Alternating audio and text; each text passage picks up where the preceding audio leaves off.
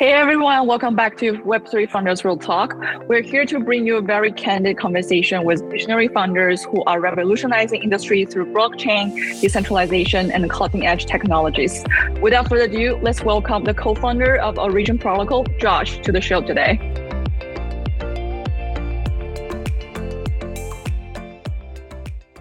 Welcome, Josh. Hi. Hi, thanks for having me on. Well, would you mind telling us a little bit about yourself and Origin Protocol? Sure. Uh, so I'm Josh Fraser, one of the two co-founders of Origin Protocol.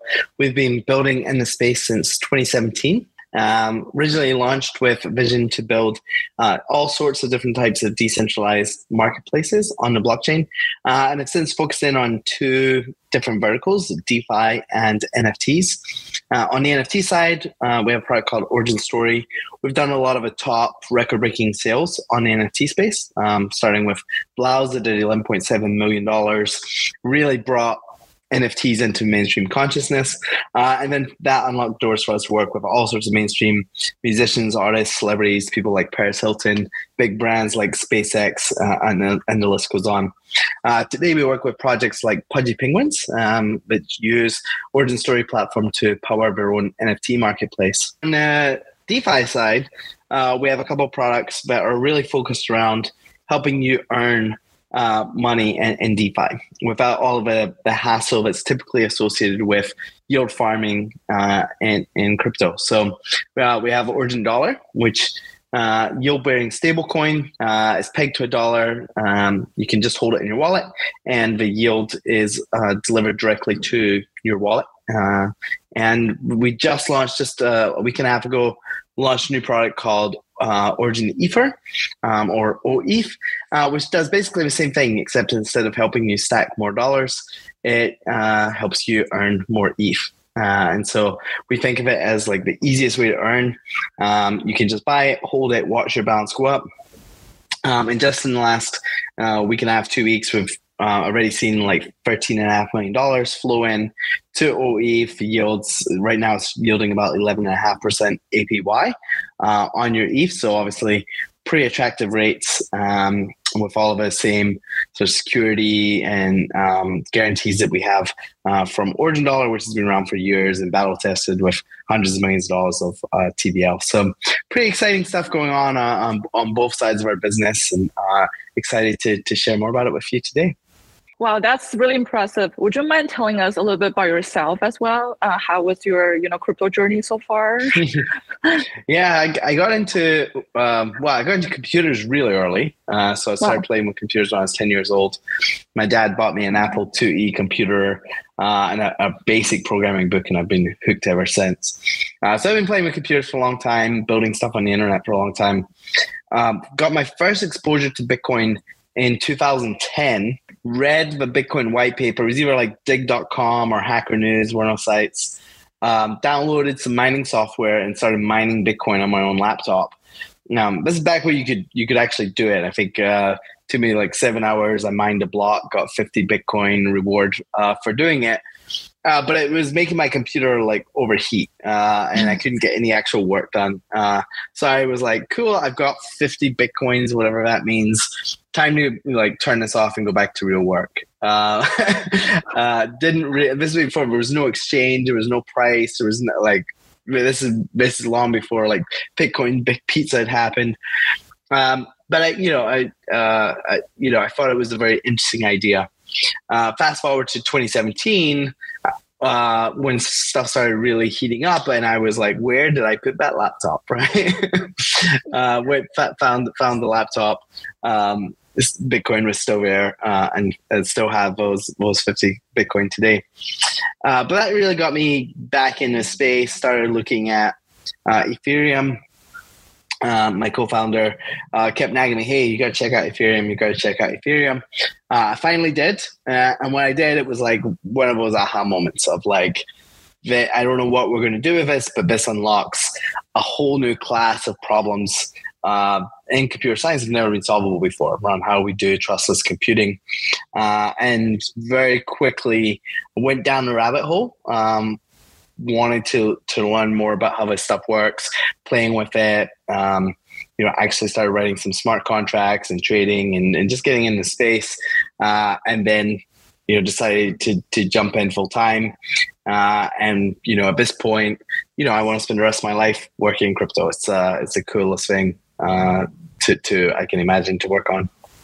Yeah, that's super cool. Especially, uh, I like your Bitcoin mining story, and you're definitely one of the uh, like early adopters and pioneers. And since you mentioned that uh, Origin Protocol uh, has established in 2017, so you guys are definitely you know be able to survive from multiple um, cycles. Um, uh, we're just wondering why did you guys um, you know establish a project in the first place? Um, given that you're giving a shot in DeFi and NFT. So why you guys just um, you know do want to expand your uh, branch out your business to DeFi space along with NFT? Um, yeah. yeah. What kind of yeah. elements? Yeah, yeah, it's interesting. So we were building decentralized marketplaces, and we started by thinking of like how can we build things like Uber or Airbnb on the blockchain. 2017, there was a lot of stuff that hadn't been solved yet around how we do identity on the blockchain, how we do private transactions. People don't want to publish their real-time location on a mutable blockchain for all time. Uh, we didn't have a whole lot of options around layer two, so gas fees, paying tens of dollars or hundreds of dollars to uh, uh, do so, you know pay for a transaction doesn't make sense if the cost of that transaction is only you know ten dollars. Um, you you spend more on gas um, than on the transaction itself. So there are a lot of problems we hadn't we hadn't figured out yet, um, and, and, not all of them have, have been fully solved uh, to this day. And so while we built a prototype that was out there, you, you could use it, um, we weren't seeing a lot of adoption, right? There was a, there were a lot of core pieces that hadn't been figured out. And so we said, you know, we started looking at how do we, whatever type of marketplaces that we can build where um, we can, you know, don't need to worry about the online offline component where everything you're doing is on chain. Uh, and so that's why we started looking into NFTs and started looking into DeFi. And we, we set up two experiments and we said, let's, let's do an NFT project. Let's do this uh, idea we have around stablecoin. Um, maybe one of these two things will work. Probably will both fail, but let's just, you know, we'll have two different shots on goal here to, to see if anything works. Um, and then to our surprise, both of them took off, right? We, on one hand, we did uh, 3LAU Silver did $11.7 million. And then the other experiment uh, quickly grew to $300 million in, in TVL. So we were like, okay, we weren't planning to have two competing products, um, but I don't know which one to kill because they're both doing too well. So that's how we ended up um, having you know products in both of these very hot verticals in, in crypto. Um, sort of an accident that uh, we ended up where we are today, um, but I guess it's a it's a, it's mostly a good thing uh, that that we've had, you know, both of our products uh, experience so much success. Yeah, I mean that's definitely a really smart move that you're giving. You're decided to give, you know, give a shot to, you know, the two sectors. And uh, congratulations on all those latest progress. Um, well, I'm just wondering, have you encountered any challenges or resistance um, since? Well, there are a lot of Web3 entrepreneurs. They will find this industry very um, dynamic, I would say. So there are a lot of risk elements could occur. Like, what's your like a recipe to share with everyone else? Like, is there any like insights you like to share with them? Uh, I mean, there's, there's always challenges, no matter what you know, whether you're working in crypto or or elsewhere. Um, yeah you know, be, being an entrepreneur is going from failure to failure without losing enthusiasm, and uh, you just have to you have to keep going, have to be persistent uh, and resilient. So yeah, but of course, there's there's numerous challenges uh, we've faced. Um, macro conditions uh, being a big one, um, where you know, just in the last year, I mean, how many different blows uh, has the space uh, endured, right? From uh, 3AC and Luna to FTX collapse and the amount of scams and, things that are going on, and then all of the regulatory um, crackdowns and um, you know attempts to to ban crypto or ban stablecoins, um, the challenges around you know for you know we have a, a yield bearing stablecoin, and who could have predicted that um, the Fed would be raising rates, and now you know the rates you can get holding your dollars in the bank account would be higher than what you can get uh, in DeFi. I, I, would not have predicted that. So of course, there's always there's always these unforeseen challenges that come along.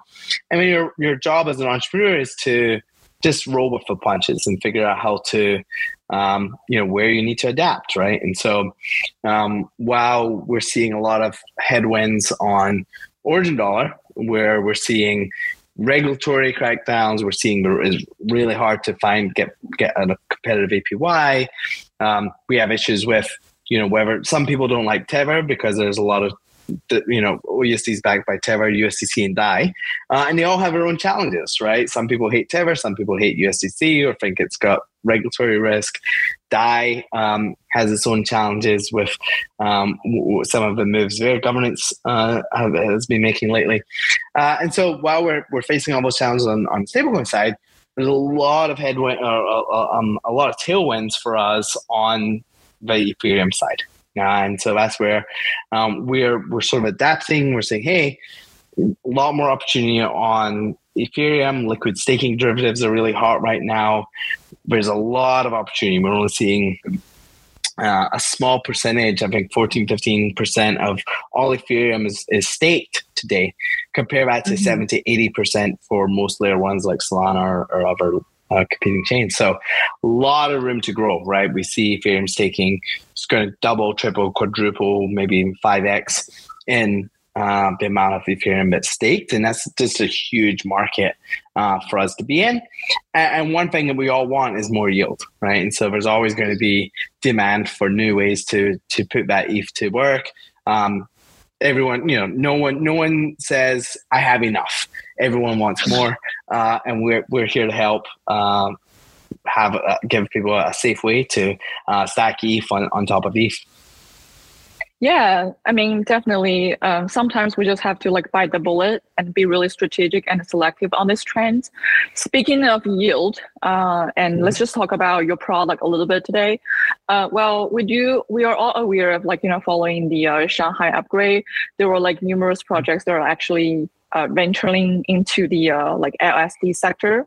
Well, they're trying to capture as much liquidity, as much attractions as possible. So, and you mentioned that uh, you recently launched the uh, Origin Ether. Is there any specific strategy does you know Origin protocol have, and um, can you also give us a walkthrough of Origin Ether and how does it look like? Sure. Yeah. So the way you mint uh, OETH is um, by depositing either ETH or um, any of the supported LSDs. So today that's Lido Staked ETH, Rocket Pool RETH, uh, and Frax uh, Frax ETH. So that you, you deposit that in. So what you're doing is you're stacking yield on top of yield. So you're getting that base rate that comes from the LSDs. Uh, and then you're saying, hey, how can we actually put that to work in DeFi to earn additional yield? Uh, and so there, there's multiple ways you can do this in, in DeFi. Um, AMMs uh, like uh, Curve or Uniswap or Balancer. These are, you know, if you're holding a basket of these assets, you can facilitate the trading between them. So we're seeing a lot of trading between these different types of assets. Um, and of course, you can earn trading fees every time uh, those change hands. Um, we haven't turned it on yet. Um, actually, we have we have Morpho, um, Compound, Aave. All of these are sort of available as far as the strategies we could tap into for lending. So lending would be another uh, opportunity for yield. Um, if people want to lend out their stake ETH, you can earn yield on that. Uh, and so we can help facilitate that. Uh, and then all of the reward tokens that are issued by these DeFi platforms, they automatically get harvested, swapped, reinvested back into the protocol uh, to earn compound interest. So um, that's basically what you're doing. You're taking your base yields from LSDs, stacking on top your trading fees or your interest, stacking on top of that all of the incentives that these different protocols are offering. So you're you're layering yield on top of yield on top of yield. Um, if you've done yield farming yourself manually, you know how much of a pain it is and how expensive it can get. Okay? The typical flow is, say you're um, you have an asset, you stake it in a farm, you come back a couple days later, you harvest your rewards. It's some random coin. You take that, you go swap it on Uniswap into the asset that you're trying to grow. Then you redeposit that back into the strategy again to earn more yield. Uh, and then you you know you have to repeat this process over and over and over again. Uh, and when you actually do the math on how much you spent on gas, um, you've you've spent hundreds of dollars on gas, and hey, maybe your yield um, isn't actually that great unless you're uh, a massive whale and have tens of millions of dollars to play with. Um, and so what uh, both Origin Dollar and Origin ETHER do is it give you access to the kinds of yields that those big whales are able to get, but you can get the same yields as they are without having to pay the gas costs or do all that work to maintain the position. So everyone, the cost of maintaining that pool is amortized across tens of millions of dollars, but you're still getting the benefit. You're still getting the same yields without having to do any of that work. Uh, so it's really the easiest, least hassle way to um, put your dollars or put your ETH to work uh, in this space. Yeah, definitely. I mean, I would find DeFi could be a little bit overwhelming for new beginners because um, you know, there are definitely the barrier is actually there, and also there's always our like ultimate goal to make the whole product more intuitive, more um, like handy for them to use. And definitely, I can tell that's the um, that's your like the like Origin Ether's mission. Um, let's just dive into the um, Origin Ether's mechanism.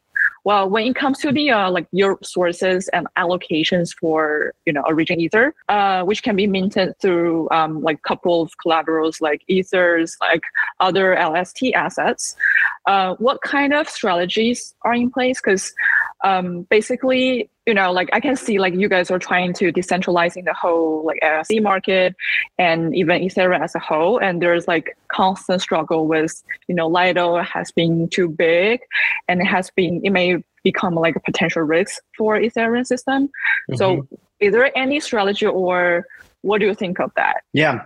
Um, yeah, I think there's a lot of people concerned about how much power Lido has and what happens if we experience a major slashing event on, on, on mm-hmm. Lido.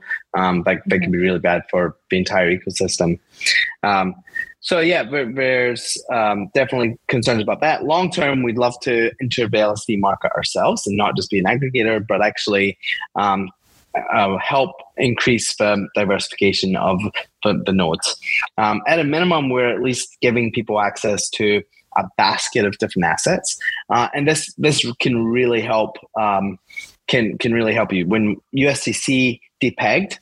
Um, we saw that OUSD really held up well, actually, um, all of the strategies we put in place to protect the vault in the case of a depeg really worked well. OUSD was earning 40, 50% APY um, and then came back, you know, stronger than ever without depegging to the same levels that um, you know you would have if you were just holding USDC. Uh, and so mm-hmm. diversification can, can really help, and, and all of those same strat, you know, the same security features that helped save OUSD are already baked into uh. Um, so you're getting a diversification, and if we see a slashing event on any of these uh, supported LSTs, you're going to have a benefit of, um, at a minimum, like dampening the the, the effect of that um, minimizing the, the, amount of loss that, that you take um, from doing that and hopefully turning it into a, a profitable event for um, the protocol as well. Um, would you also mind sharing us your like long-term goals in this sector? Because, well, there are definitely a lot of players in this niche and yeah mm-hmm. and i think we're we're somehow like other than lido we do feel like yeah there are a lot more opportunities and there are a lot more market shares we can grab um do you, would you mind sharing us a little bit like do you guys maybe set up a like okr thing or like sure. how to penetrate the market like in the near future sure i mean there are a few things are um, on our roadmap obviously um, we want to continue in, investing in the protocol with new ways of earning yield. So um, right now, the, the main strategies are AMO, which is on Curve, um, which benefits from the protocol buying uh, CVX tokens, vote locking those, voting for more emissions to our pool, uh, and then harvesting those to um, uh, return to the holders of OETH. Um, and so that that that works really well. Um, but we want to you know expand beyond that so we're looking at um, other AMM pools for um, all of the supported assets expanding to balancer and aura and that ecosystem uh, looking at doing um, stuff with uniswap and, and lping there uh, from a, from a protocol standpoint across all of this, like the user experience is just the same. You don't have to do anything. Just hold it, watch your balance go up. Easiest way to to earn. Uh, when we look at kind of where the space is going and, and the things that excite us and are, real opportunities, you know, we're interested in things like SSV, uh, distributed validator infrastructure. Uh, you can think of it a little bit like a, a multi-sig for validators, where right now, if a validator messes up signing a transaction, they can get slashed. Um, and um, obviously, that's that's bad for the holders of uh, any liquid staking tokens, um, as they'll you know take that that loss directly. Uh, but with things like SSV, what you're doing is like there's multiple validators that have to sign that transaction before it actually gets processed. Uh, gives you kind of the same security guarantees as a multi-sig, where um, you can have three out of four people who are as long as three out of four people are online or answer the, the question correctly, everything's okay, right? And so you have a little bit more fault tolerance where you can have a server go down and nothing nothing bad happens. Um, so I think that's that's something that makes a lot of sense. We've seen multi-sigs obviously um, have very wide use um, across the ecosystem, and it makes sense to have that uh, at this foundational layer as well. Another area we think is is really interesting is eigenlayer and restaking, ways that people can take the ETH that they have locked up in their validator and put it to work in other ways? How can we actually um, reuse that ETH to secure other networks as well, whether it's alternate layer ones, layer twos, things like Oracle networks, um, ways that you can then stack additional yield on top. Um, and as this, as Eigenlayer or other restaking protocols come online, you know, we're excited to be there on day one building uh, that into OETH just to, to stack that additional yield on top as well. Wow. Well, thank you for sharing that. I guess my next question would be uh, since we mentioned Lido and we mentioned LSD sector, and I feel like, um, you know, like in this current landscape of LSD and now we're talking about LSDFi as well. Um, those projects like Lido, Rocket Pool, and even Frax Finance, they have um, this like first mover advantage because they have established their presence like pretty early on. And even we have like new players and new projects are emerging. And since you guys launched the uh, Origin Ether this month, um, we have to say like it's actually pretty like relatively competitive environment nowadays. Given the uh, narrative is pretty nascent and we got a bunch of players already um, well what kind of key features that you would like to um, take it as unique differentiator compared to other um, like yeah. competitors? Because i do know like technically speaking well correct me if i'm wrong. Technically speaking those people they're not like like Lido, Rocket Pool, they're not like your direct competitor, I would say, because yeah, you guys are more yeah, like. But exactly. But, so we're we're not competitors at all, and the reason is yeah. is like we're helping them, right? We're helping grow their TVL. Um, yeah, we've already grown their, their TVL. Just um, you know, we're bringing new users in. Uh, um, more ETH is staking, trying to get into OETH. Um, so we're, we're we're helping them, and as we grow, it will help the um, our partners grow as well. For users, it's it's not competitive either. You have to choose: do I want Rocket Pool ETH or do I want OETH? You can do both, right? You take your Rocket Pool ETH, deposit into OETH, and then you stack the yield on top. So what was great here is that you're not we're not competing head on. We're partnering with them. Uh, just last week did you know Twitter Spaces with with Frax, with Lido, with um, with Rocket Pool, um, and, and, because they see it too, right? We're we're um, we're we, we're a partner that can um, help them grow, just like they can help us grow as well. Yeah, I mean, because you guys are more like second order derivatives on top of this um, Correct. LSTs. Yeah. So yeah, I guess for users end, they're just gonna compare the yield. That's all they're gonna do, and they're probably not gonna really deep dive into the mechanism. But yeah, it's just good to hear that you guys are like enhancing this sectors and this ecosystem um, together. Well, um, well, my next question is, uh, given that you know the uh, the how volatile and how fluctuate the market could be, and also you guys are like seasoned like experienced entrepreneurs given that you have established a project back in 2017 and we aware of that not that many players were able to survive. Um, so uh, well, like sometimes we were just thinking that do you think users would really appreciate like relatively stable yields? Because uh, sometimes you know the staking yields may uh, fluctuate significantly along with the uh, the market cycles. Is there a demand for like hedging the volatility of staking yields, or is it something that Origin would also consider in the future roadmap? Uh, possibly. Uh, it, it's certainly something I think there's there's uh, some demand for. I'm not sure how big.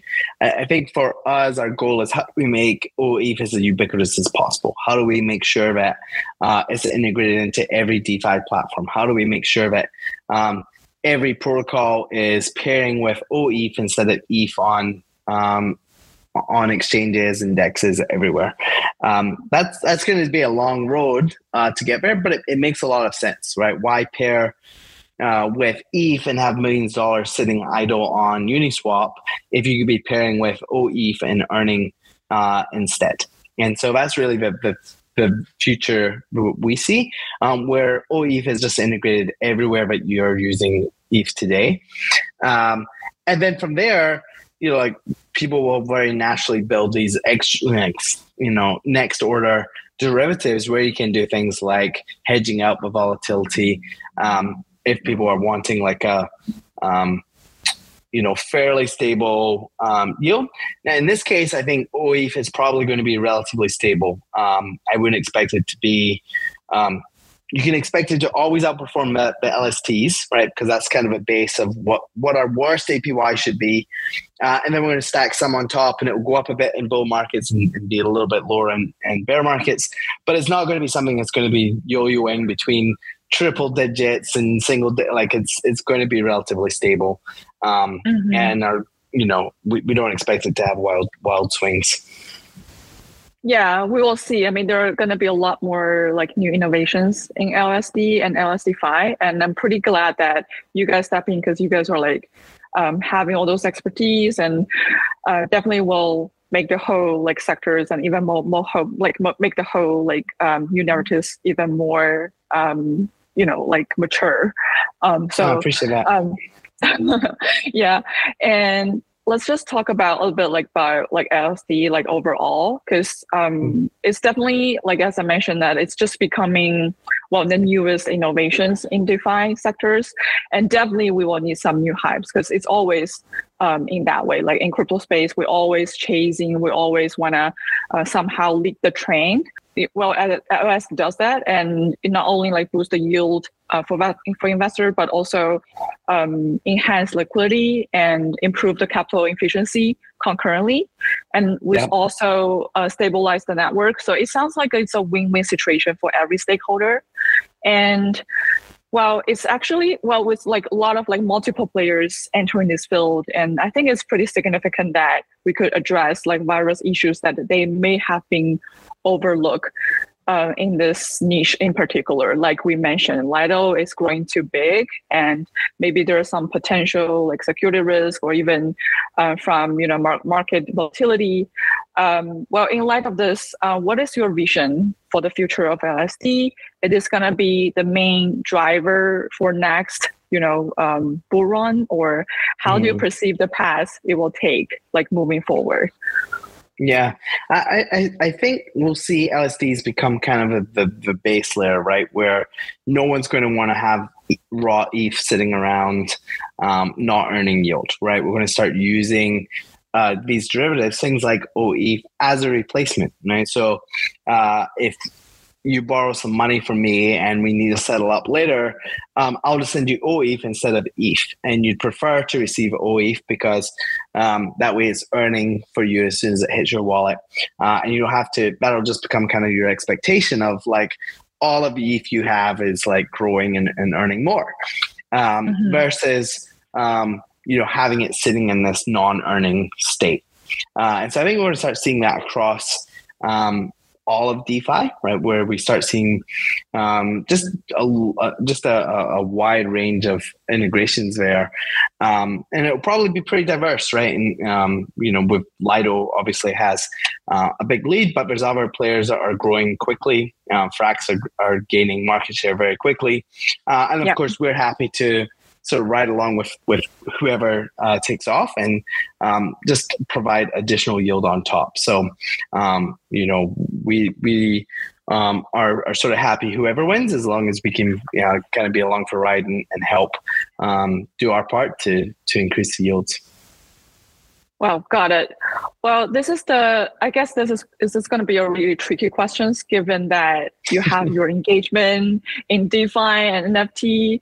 So, what which sector you would think may you know um, drive the another major adoption? Because we, I mean, we we do witness how crazy it was uh, in DeFi summer, and mm-hmm. and even for nft there were like a lot more like major brands like mainstream media they were talking about mm-hmm. it, it was just becoming a buzzword for a while which sector you would think that may help us to you know um, drive more awareness to um, have another you know to kick off another market cycle yeah uh, it's a good question I, you know i i was sure it was going to be defi uh, it seemed very obvious to me that this would be um, why wouldn't everyone want this, right? The ability to, um, you know, take out a loan without having to talk to a banker or sign any paperwork like that. It's just obviously a good idea. Why wouldn't any, everyone want that?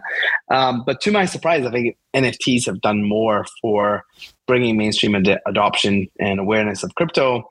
Uh, you know, seeing seeing Paris Hilton on, you know, go on TV and what Jimmy Jimmy Kimmel and talk about Origin and what she's doing with NFTs, I was like, wow, her her audience of people she can read is, is so much larger than uh, what we can tap into just with, with DeFi alone.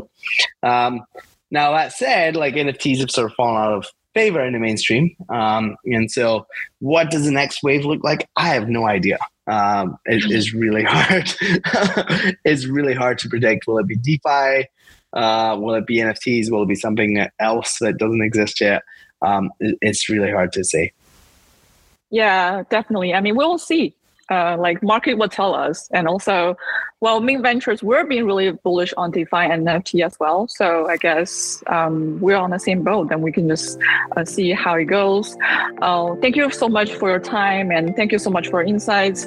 And it's been really illuminating and I'm pretty sure like everyone will learn a lot from this episode. Um, well, thank you again.